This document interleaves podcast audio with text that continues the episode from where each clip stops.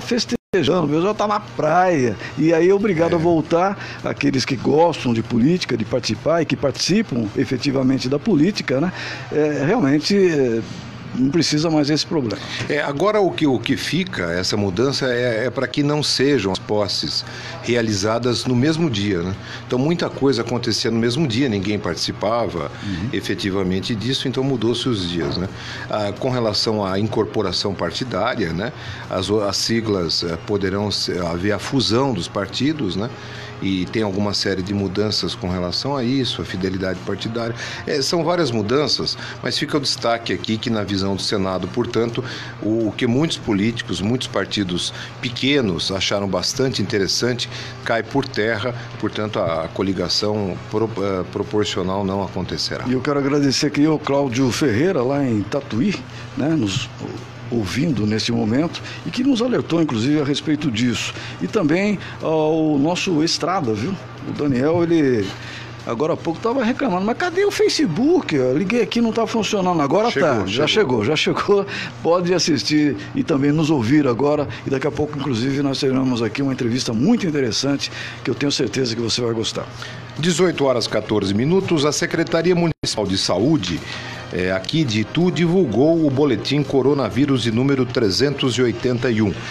Desde o último boletim divulgado ontem, sete novos casos de coronavírus foram comunicados e 16 casos de cura foram informados. O número de casos ativos, que é o número total aqui de casos confirmados, menos o número de casos de cura e de óbitos, é de 47. Quatro pacientes aguardam resultado de exame.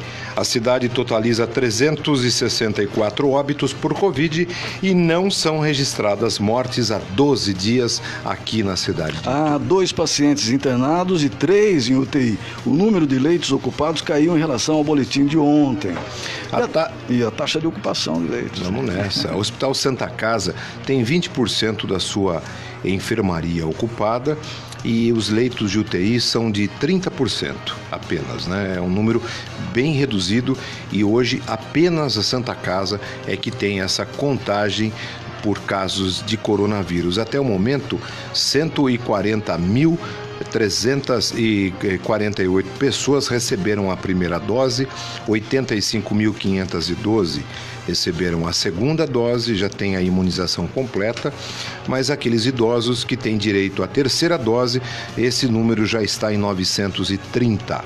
5.159 pessoas receberam a dose única da vacina em Itu, ou seja, somando é isso, né, Graça? Somando 85,512 mais 559, né? Porque fica em separado. Mais de 90 mil pessoas já receberam a imunização completa. Num ambiente de cerca de 180 mil habitantes. Grazi, diga lá. É, só para corrigir uma informação que os números foram trocados, é, são 534 mortes, não 364. Desde o início da pandemia, né? 564, é isso? É isso aí, 34. 534. 34. É, obrigado. São números importantes, é, inclusive a gente está pedindo apoio aqui da produção, exatamente para que você, ouvinte, acompanhe essa elevação, inclusive, de pessoas, é, melhor, a diminuição de pessoas que estão é, sendo atendidas aqui na cidade em relação ao problema da Covid-19. 18 horas e 17 minutos, um homem foi preso após tentar explodir a casa da família dentro da casa. A reportagem, não chamaram a Defesa Civil para isso aqui, não. A defesa, a, reportagem, aliás, é de Fernando Galvão. Vamos acompanhar. Um homem foi preso depois de tentar explodir a casa onde mora em Itu, com a esposa e a filha dentro na noite de terça-feira. Segundo a Polícia Militar, as equipes foram acionadas depois que as vítimas conseguiram escapar do imóvel e pediram socorro. O homem estava alterado e tentou atacar os policiais com uma faca, porém foi detido. A polícia também informou que o botijão de gás estava ligado e vazando e já havia focos de incêndio na sala de jantar. A ação contou com o apoio da equipe do Corpo de Bombeiros, que isolou o local e fez todos os procedimentos de segurança. O homem foi levado à delegacia, onde permaneceu à disposição da justiça, com as acusações de violência doméstica, ameaça, incêndio e resistência. Ninguém se feriu. Fernando Galvão para o Hora H. 18 horas e 18 minutos, você ligado aqui no jornal Hora H, apenas para confirmar que estamos eh, já normalizados com o sinal do Facebook, você pode também nos acompanhar pelas eh, redes sociais, né? E já está aqui também o diretor, né, do da Defesa e Proteção, da Defesa, Proteção e Defesa Civil de Itu, que é o Paulo Guerreiro. Boa noite para você. Hoje a gente vai começar a entrevista mais cedo aqui com você, viu? Você ouviu essa, essa notícia aqui? Ouviu? Ouvi, ouvi. Do Fernando Galvão. É, Fernando Galvão. E aí o César ficou assim preocupado. E aí, onde entra a Defesa Civil em situações como essa? Entra. Entra, Entra? com certeza. Boa, boa noite. Boa noite, boa noite a todos, a todos os ouvintes. Primeiramente, eu queria agradecer né, ao César Calisto, ao Heraldo Oliveira por essa oportunidade. É um programa diferenciado, é um programa que está fazendo muito sucesso na nossa cidade. É um programa imparcial, onde as informações né, são verídicas e são tratadas da melhor maneira possível, sendo que a, a mídia é o nosso quarto poder e, infelizmente, no nosso país, às vezes, ela é distorcida. Mas voltando aqui ao assunto, né, agradecendo mais uma vez a, o convite, né, a Defesa Civil já participou de uma situação parecida com essa. Né, de forma bem rápida, vou contar para vocês, nós fomos fazer uma verificação de um, um corte de uma árvore e se deparamos com uma briga familiar, homem né, com a esposa, enfim. Tentamos intervir, intervimos, mas por fim acabou acontecendo até um incêndio devido ao, homem estar alterado. e, mas graças a Deus tudo foi contido e não tivemos maiores eh, problemas. Pois é, 18 e 19, agora você pode nos assistir, nos acompanhar e nos ouvir através do Facebook aqui da Rádio Cidade FM de Itu. Você também em qualquer lugar do mundo pode nos acompanhar através do www.radiocidade de Itu, tudo junto. E também, é claro, no seu rádio. O rádio, rádio, rádio, no E 104,7. você sabe que você me faz recordar quando mais- era mais jovem, né? Claro, né? A gente tem cabelo branco, não dá para esconder mais a idade, né? Mas eu gostava muito de ouvir onda curta. Né? Eu tenho até hoje um, um- é, mas eu tenho até hoje um, fi, um Philips e, on- e tem eh, quase 20 faixas de onda ao rádio, né? Coisa maravilhosa. E, e eu ficava, ficava ouvindo na onda curta, não entendia absolutamente nada, a rádio da China, da, de língua árabe, mas era muito curioso, né? Essa coisa de ouvir. E eu, por que eu estou lembrando isso? Porque o Heraldo acabou de dizer para você que nos ouve em qualquer lugar do mundo. Hoje você ouve verdadeiramente de qualquer lugar, sem precisar comprar um radião desse, com o teu celular. Qualquer coisa se comunica com qualquer pessoa em qualquer lugar do mundo. Então é uma coisa fantástica o que a gente vivencia hoje. Paulo Guerreiro está aqui e é importante também em relação à defesa civil, que é o assunto agora do momento através da presença do Celso Venise, que é o homem do tempo. Previsão do tempo com credibilidade de pai para filho. Agora, Celso Vernizzi. O aumento do tempo. Boa noite, Heraldo de Oliveira. Boa noite, César Calisto. Boa noite, amiga, amigo do Aragá. O vento frio e úmido que sopra do mar em direção ao continente. Ontem estávamos aí com 24 a 25 graus nesse horário. Hoje, 19, 18 graus. E a mínima vai ser de 12 graus na próxima madrugada. A primavera que chegou oficialmente às 4h21 da tarde desta quarta-feira, apresenta queda nas temperaturas máximas e umidade maior, o que não deixa de ser bom. O que falta e faltou foi a chuva, que aconteceu no litoral ainda durante o dia de hoje em vários momentos e na Serra do Mar, suas proximidades também pelos lados do Planalto, na Grande São Paulo, no Vale do Ribeiro e no Vale do Paraíba. Vamos ter amanhã as temperaturas por volta dos 26 graus de máxima. Depois de amanhã volta o calor com 32 a 33 graus. E aí a primavera vai seguindo com calor até o fim de semana próximo. Chuva pode acontecer de forma mais regular a partir do outro final de semana, quando vir o mês. Aí sim poderemos ter a ocorrência de chuvas de acordo com o que mostram os modelos meteorológicos. Vamos cruzar os dedos para que dê certo. A tendência é de que haja uma regularização maior na chuva a partir de outubro e principalmente novembro. Até lá, continuamos vivendo aí o período mais seco dos últimos 90 anos. É uma situação realmente muito preocupante e que ainda vai nos perturbar bastante, ameaçando aí com água faltando em várias cidades do Brasil e também corremos o risco de racionamento de energia. Tomara que tudo isso não se confirme. Tempo, portanto, amanhã de sol. Começa a fazer calor outra vez. Grande abraço a você, amiga, amigo que estão aqui no Hora H. Abraços também a você, Heraldo, você, César, e até amanhã, se Deus quiser. Para o jornalístico Hora H da Cidade FM, falou Celso Vernizzi. Como diria Luciano Huck, que loucura, loucura, loucura, loucura. Eu tô com uma blusa aqui, mas tô morrendo de calor. Lá fora tá frio. Dá para entender. Haja corpo. Ser brasileiro não é brincadeira, não. É difícil, viu? Mas vem cá, você já visitou o apartamento decorado do Grand Club Itu? Lá não faz frio e é muito quente demais. Se você não foi, chegou a hora. Não deixe para depois, as vendas estão bastante aceleradas e eu não quero que você perca o melhor negócio da sua vida. Vá conhecer o melhor e mais barato apartamento de Tu. Os apartamentos têm sacada com área gourmet interna, além de uma área de lazer externa que dificilmente você vai encontrar em todos os outros empreendimentos desse tipo na cidade. O lindo apartamento decorado do Gran Clube Tu está muito fácil de conhecer. Visite já o plantão de vendas que só fecha até o último cliente, não tem hora para fechar. Ali na subida da Avenida Doutor Emelindo Mafei, 160 em frente ao shopping. Passando o posto de combustíveis, fique sempre à sua direita, deixando à sua esquerda a pista de ciclismo e vá conhecer o apartamento dos seus sonhos. Lembrando que é o seguinte, as três primeiras prestações por conta da Árvore e mais, né?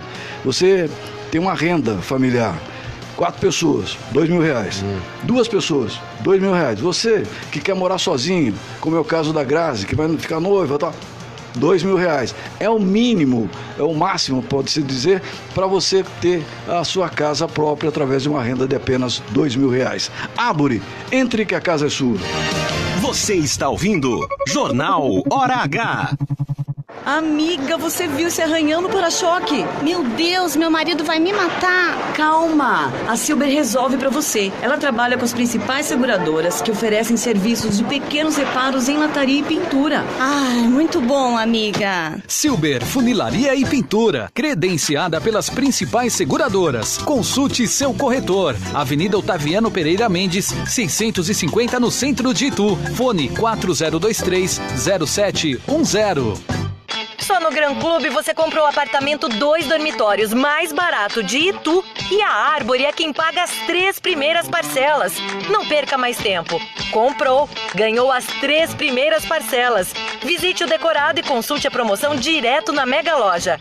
Avenida Doutor Ermelindo Mafei, em frente ao Plaza Shopping. Mas corra, que é por tempo limitado. Avenida Doutor Ermelindo Mafei, em frente ao Plaza Shopping.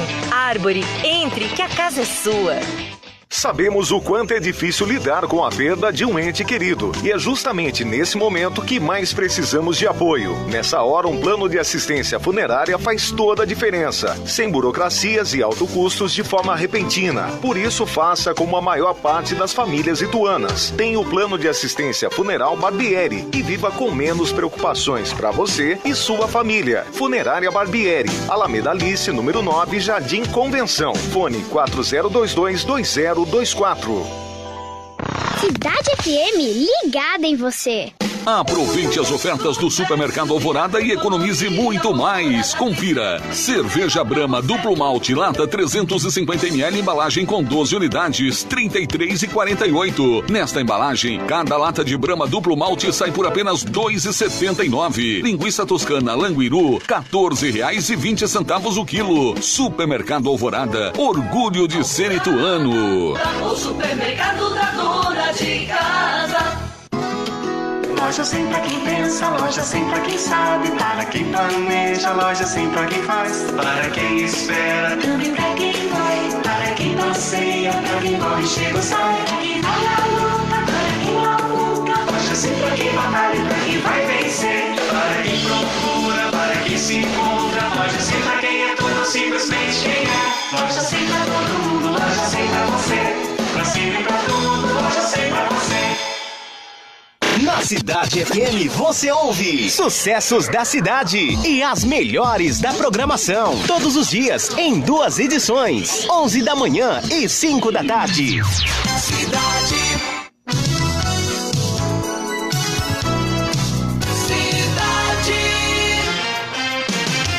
Jornal H, Voz da Notícia. A notícia não para às 18h28. Uma madeireira foi multada em mais de 887 mil reais pela Polícia Ambiental por vender madeiras nativas em situação irregular na tarde de ontem na rodovia Marechal Rondon, em Porto Feliz. Segundo a Polícia Ambiental, a ação faz parte da Operação Floresta Amiga 2.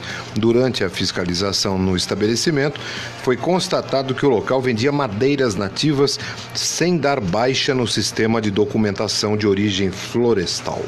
Em estudo feito pela Fundação SOS Mata Atlântica, mostra que a mancha de poluição no Rio Tietê chega a 400, quase 300 quilômetros de extensão no interior de São Paulo, no trecho de Pirapora, do Bom Jesus até Botucatu. Esse relatório anual apontou que índices positivos dos 53 pontos monitorados pela Fundação, sete apresentaram melhora. Um deles está no rio Jundiaí, que deságua no Tietê, e outros quatro estão afluentes aqui em Itu. Segundo a ONG, a mancha de poluição no trecho que passa pelo interior diminuiu cerca de 40%. Os dados também apontam que a qualidade de água nos pontos monitorados era considerada regular, com um saldo positivo em relação aos últimos 12 meses.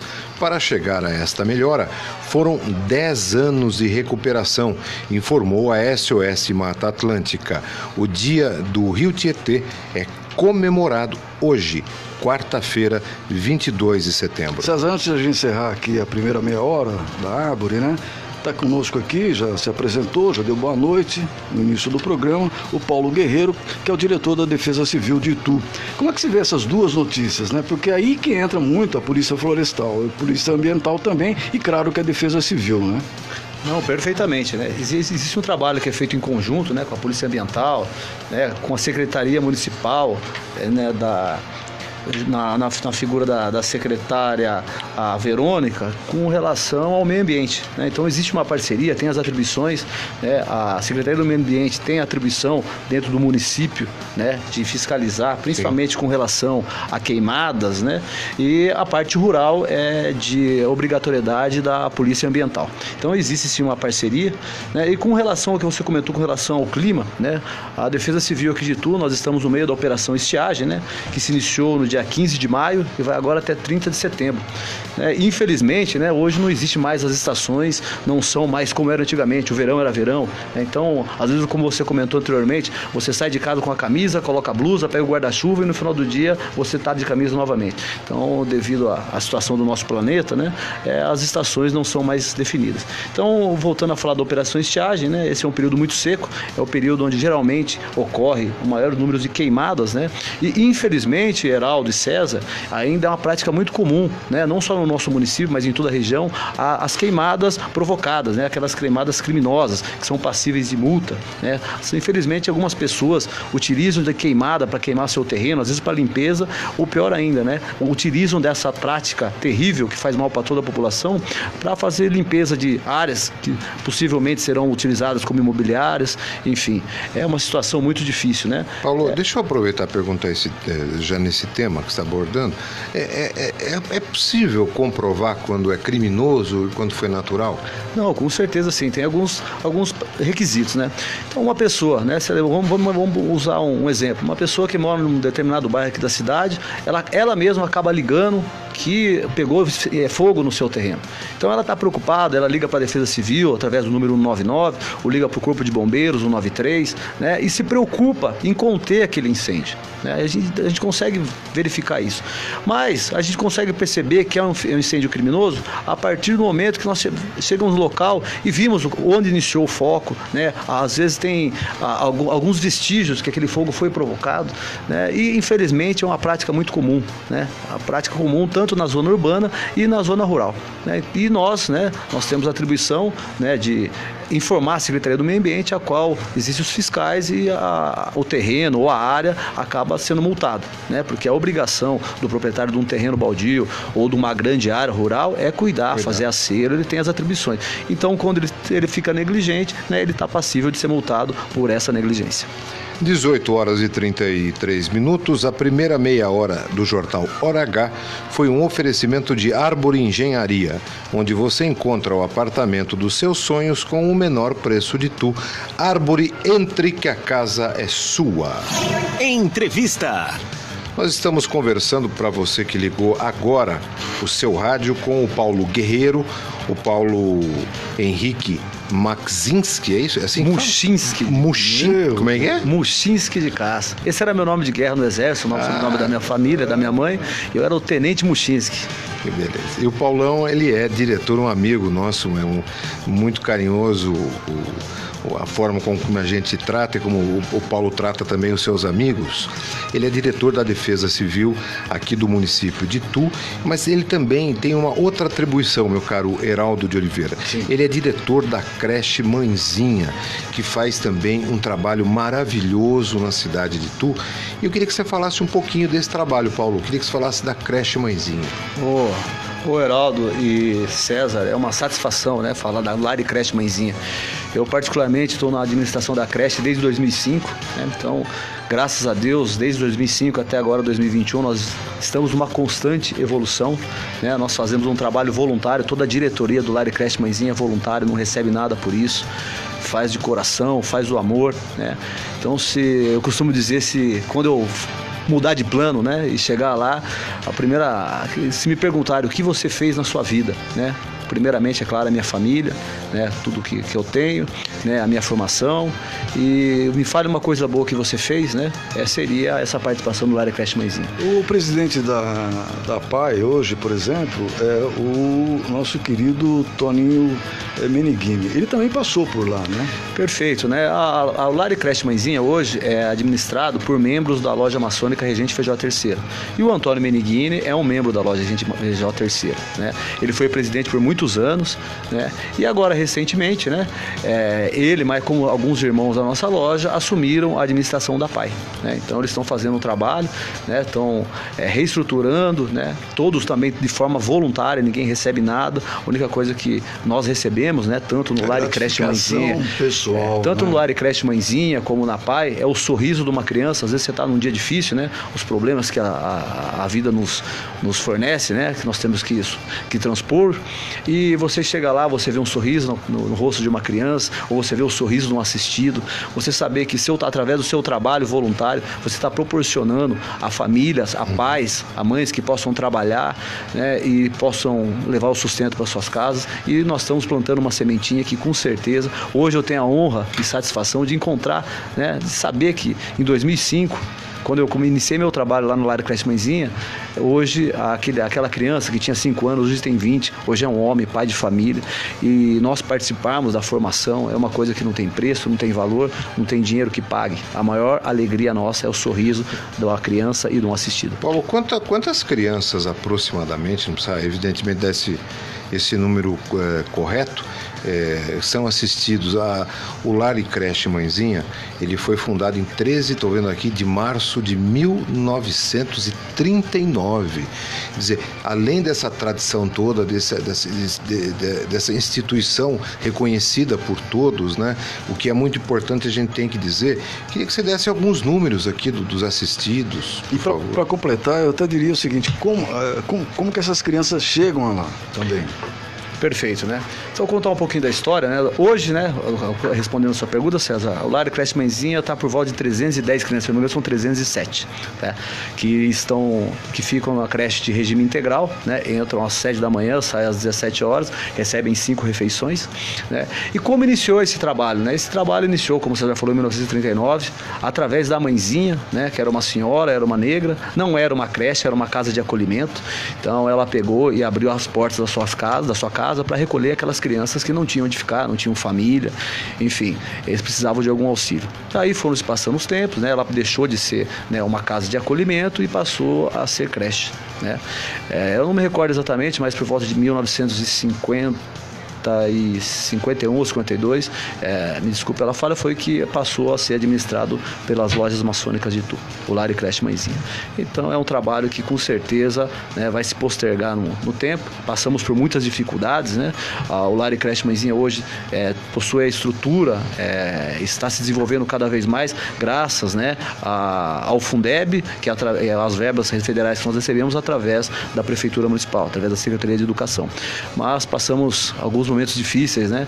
Ah, antigamente o Creche Mãezinha era mantido pela Escola Junqueira e a, quando o, o, o, colégio, né, que a, a contabilidade, né, hoje é o dia do contador, né, Hoje é o dia do contador.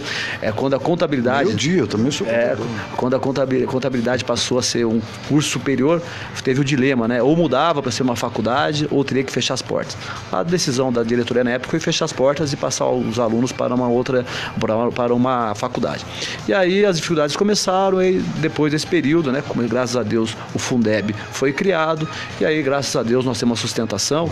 A, além, além do recurso do Fundeb, nós, nós sobrevivemos de, de doações, né? Todos, qualquer pessoa pode doar, fazer doações do Lar Creche Mãezinha, conhecer o nosso trabalho, as portas estão sempre abertas e temos convênios com algumas empresas da cidade, a Sociedade Ituana abraça o Lar Creche Mãezinha de uma forma sensacional. Então eu queria agradecer aqui, em nome de toda a diretoria, pelo apoio da Prefeitura e de todo o cidadão ituano. O Paulo, o, quem está mandando um abraço para você aqui é o nosso querido amigo Ari, da creche Guia da Luz, está fazendo uma saudação aqui também a você. O Vicente Júnior está dizendo aqui, já entrando no tema da defesa civil, pede para o guerreiro falar do grupo de proteção e emergência da cidade de Tu, que tem bombeiros, GCM, trânsito e outras, uh, outros membros. Oh, vou falar com certeza. Primeiramente, eu queria mandar um abraço especial ao nosso Ari, Ari Ovaldo, né? O Ari foi, com, eh, foi agraciado na última segunda-feira com o título de cidadão ituano, ele e a fundadora da creche, né? Eh, eu, graças a Deus, Estou junto com o Ari lá no, no, no Creche Guia da Luz, né? Nós estamos lá é, ajudando na maneira do possível. O Ari é uma pessoa fenomenal. É, a gente comenta no, no meio da, da assistência que tu, que é o, é o mais chato, mas é o mais pidão, mas ele se dedica de forma integral. Né? Uma, a creche para ele é uma questão pessoal e eu tenho a honra também de ajudá-lo lá no que eu posso, levando pessoas, correndo atrás de recursos. Ele fez uma obra fenomenal lá. Convido a todos também que possam assistir, visitá-lo e ajudar na maneira possível. Está muito gostoso ouvir aqui o nosso querido e amado amigo, né, parceiro Paulo Guerreiro, que é diretor é, da Defesa Civil. E, e, é realmente isso mesmo. Defesa Civil ela, ela, tem que ter um compaixão, ter coração, né? Porque o que eles enfrentam não é brincadeira. A gente vai continuar com essa conversa, mas antes eu quero conversar um pouquinho rapidinho aqui com o Fernando Boff.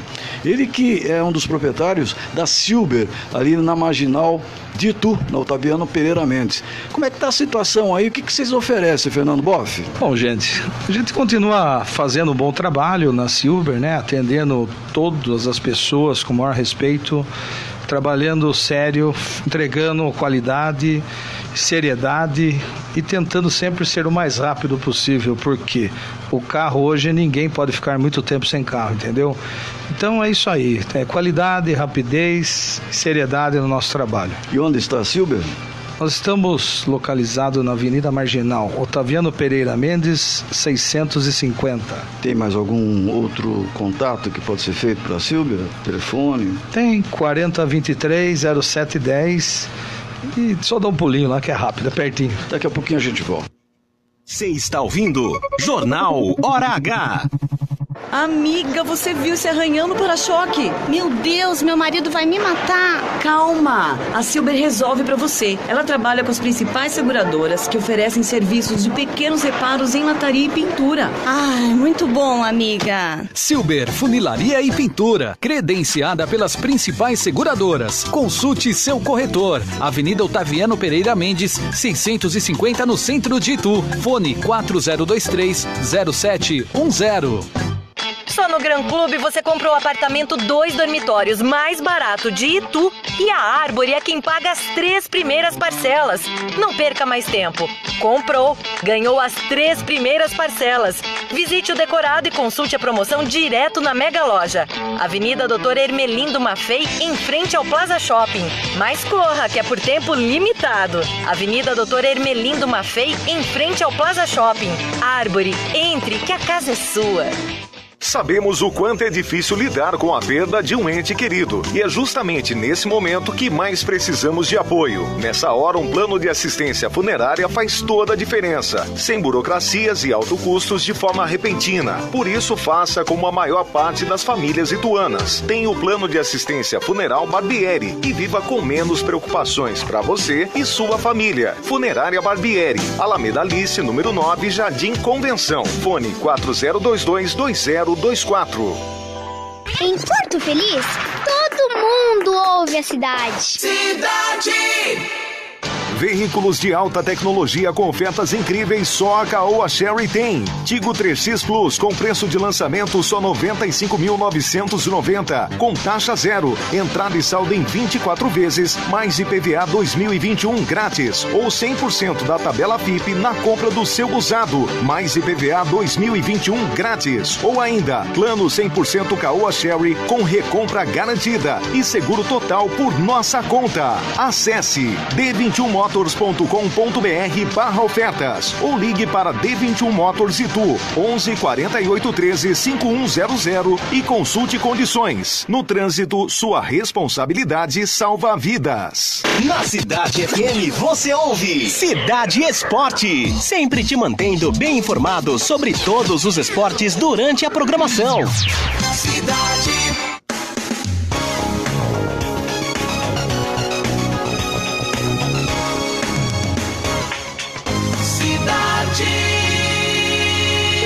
Você sabia? Apoio Funerária Barbieri, dignidade e respeito desde 1967. Boa noite e bem-vindos a mais uma edição do Você Sabia. Você é daquelas pessoas que se precisa ir até a esquina para comprar um pão, acaba indo de carro? Pois hoje, dia 22 de setembro, é o Dia Mundial Sem Carro. A data tem como objetivo estimular hábitos mais sustentáveis e também promover uma reflexão sobre a dependência dos homens de seus automóveis. Eu confesso que sou bem dependente do meu carro, hein? E vocês aí no estúdio? Eu sou a Grazi Primiani e esta foi mais uma edição do Você Sabia. E fica ligado que amanhã eu tô de volta com mais curiosidades para você, sempre aqui no Jornal Hora H. Você sabia? Apoio Funerária Barbieri, dignidade e respeito desde 1967. A Grazi sempre cavando essas boas informações, essas dicas e o tal do você sabia? Muita gente não sabia não. Eu, por exemplo, não sabia. 1845, no Café com Política de hoje, Nicole Bernardi fala sobre a Assembleia Geral da ONU, nesta que o presidente Bolsonaro falou esta semana. Café com Política, com Nicole Bernardi. Boa noite a todos. Ontem aconteceu a Assembleia Geral da ONU, em Nova York. Você sabe o que é isso e qual sua finalidade? A Assembleia Geral da ONU acontece anualmente geralmente entre setembro e dezembro em Nova York, onde é localizada a sede das Nações Unidas. Essa Assembleia foi estabelecida em 1945 por meio da Carta das Nações Unidas e tem como função principal debater de forma multilateral questões internacionais que contém na Carta e definir normas e codificação do direito internacional. A Assembleia é o principal órgão deliberativo da ONU. Nela, todos os Estados-membros da organização, que são 193 países, se juntam para debater temas que impactam a vida de todos. Desde 1947, o Brasil é o primeiro país a discursar na Assembleia. Não existe nada formal que determine que isso acontecerá para sempre, mas acaba sendo uma tradição que o discurso inaugural seja feito por um brasileiro. Se você quiser saber mais sobre essa Assembleia, entender seu histórico e principais temas abordados, dê uma olhada no site das Nações Unidas. Lá você vai encontrar tudo isso e muito mais. Aqui é Nicole Bernardi falando, diretamente para o Jornal H. 18 horas 46 minutos e a notícia não para aqui, né, Nicole? Tudo indica que o presidente da República, Jair Bolsonaro, a primeira-dama Michele e a comitiva brasileira que voltou ao Brasil depois da reunião da ONU nos Estados Unidos têm que permanecer em quarentena de 14 dias, além de totalizarem também esses testes para coronavírus. O presidente já disse que vai ficar cinco dias, agora há pouco ele informou. O motivo é que o ministro da Saúde, Marcelo Queiroga, que chegou a mostrar o dedo do meio a manifestantes contrários ao presidente lá em Nova York, foi diagnosticado com Covid-19 e foi obrigado a permanecer nos Estados Unidos para cumprir a quarentena. Com isso, Bolsonaro, que tinha um compromisso no interior do Paraná, decidiu fazer uma reunião de trabalho online e cancelar a viagem que estava prevista para a próxima sexta-feira. A iniciativa do chefe da nação ocorre após a Anvisa, Agência Nacional de Vigilância Sanitária, ter recomendado o isolamento de todos os integrantes da comitiva do presidente, que mantiveram contato com o titular da pasta lá na terra do tio Sam. César, eh, e ouvintes do jornal Hora H, o Paulo Guerreiro, que é nosso diretor aqui na cidade de Itu da Defesa Civil, você, estamos aqui e tal. Duas situações. O ministro da Saúde lá nos Estados Unidos mostra o dedo, para quem está vendo aqui no Facebook, desse jeito, para os manifestantes contrários ao presidente da República. Por outro lado, ele pega a Covid-19 e fica por 14 dias nos Estados Unidos.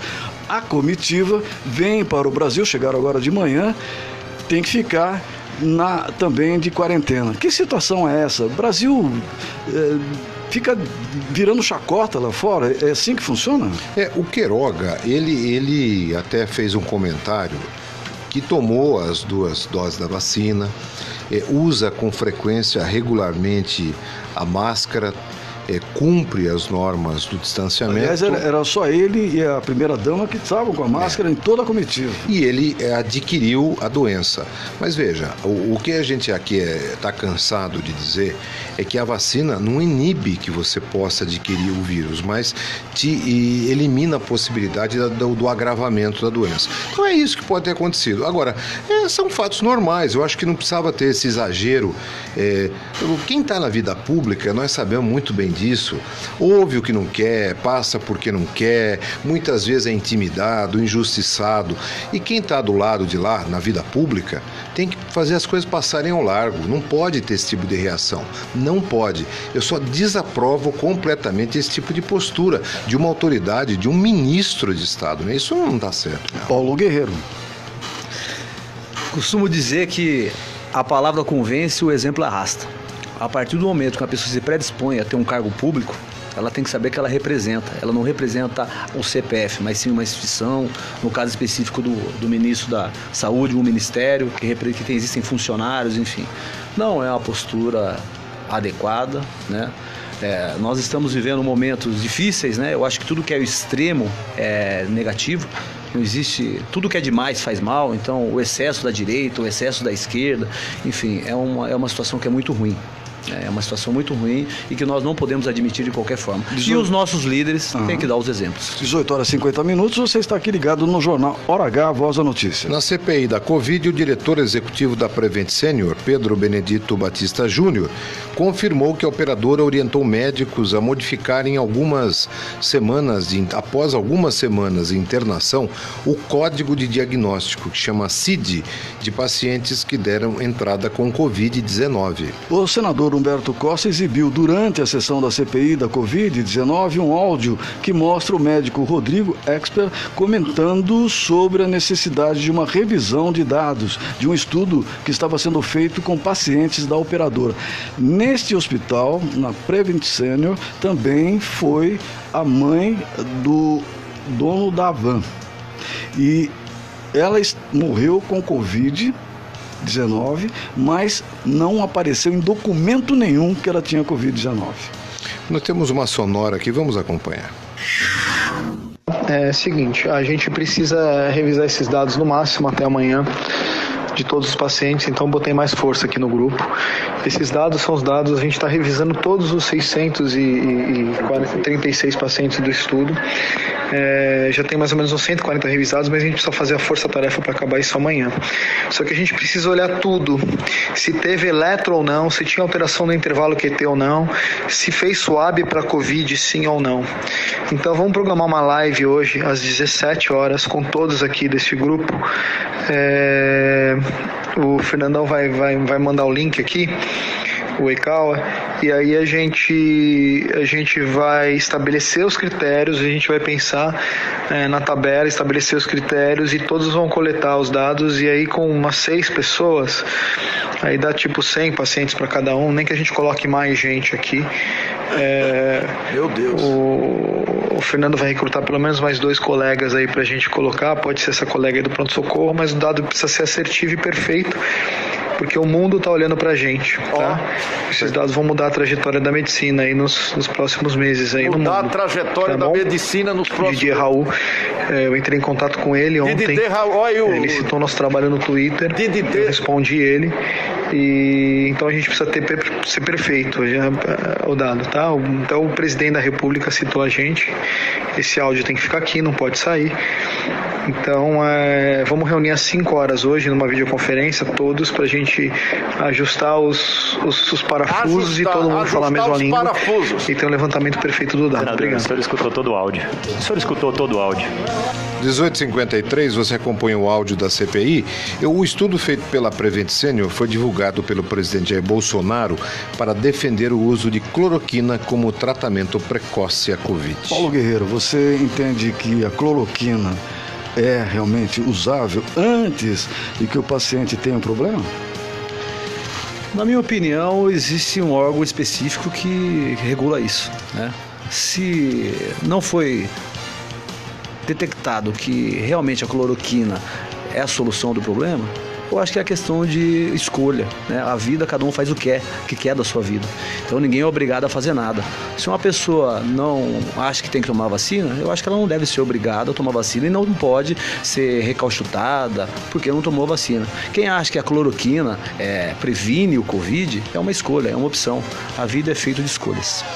1854, mandar um abraço pro Alexandre Capelato. Ele e todo o pessoal está escutando o programa, viu, Heraldo? Lá na drogaria São Cristóvão. Obrigado, viu, Alexandre? Inclusive a audiência, pela audiência. hoje tá muito grande com a presença do Paulo Guerreiro. Você tem fãs aqui. Beto Mobrice, obrigado. É, tanta gente aqui, todos que estão no Facebook, entrando agora a Silvia Sório, todos os dias também nos escutando, obrigado. Ó, a escola de samba Vai Vai você conhece, né? Vai Vai campeã do Carnaval Paulistano, vai mudar de endereço por causa de uma obra do metrô. A reportagem é de Ricardo Nonato. Direto de São Paulo, Ricardo Nonato. Boa noite, Geraldo de Oliveira. Boa noite, César Calisto. Boa noite aos amigos do Hora H. A escola de samba Vai Vai, que fica no bairro do Bexiga, enfrenta um problema obras no metrô. Por isso, a escola de samba fez um acordo com a empresa responsável pelas obras e vai receber uma nova sede em outro local em nove meses. No terreno onde ficava a escola de samba, vai ser construída a estação da linha 6 Laranja do metrô. Então, a tradicional escola de samba Vai Vai deixou oficialmente na última terça-feira, ontem, dia 21, a sede onde esteve por mais de 50 anos no bairro da Bela Vista, e vocês conhecem muito bem, vocês de Itu que visitam muito São Paulo, você, Heraldo de Oliveira, conhece bem a Vai Vai ali no Bexiga, cobriu muito ali enquanto repórter aqui em São Paulo, né?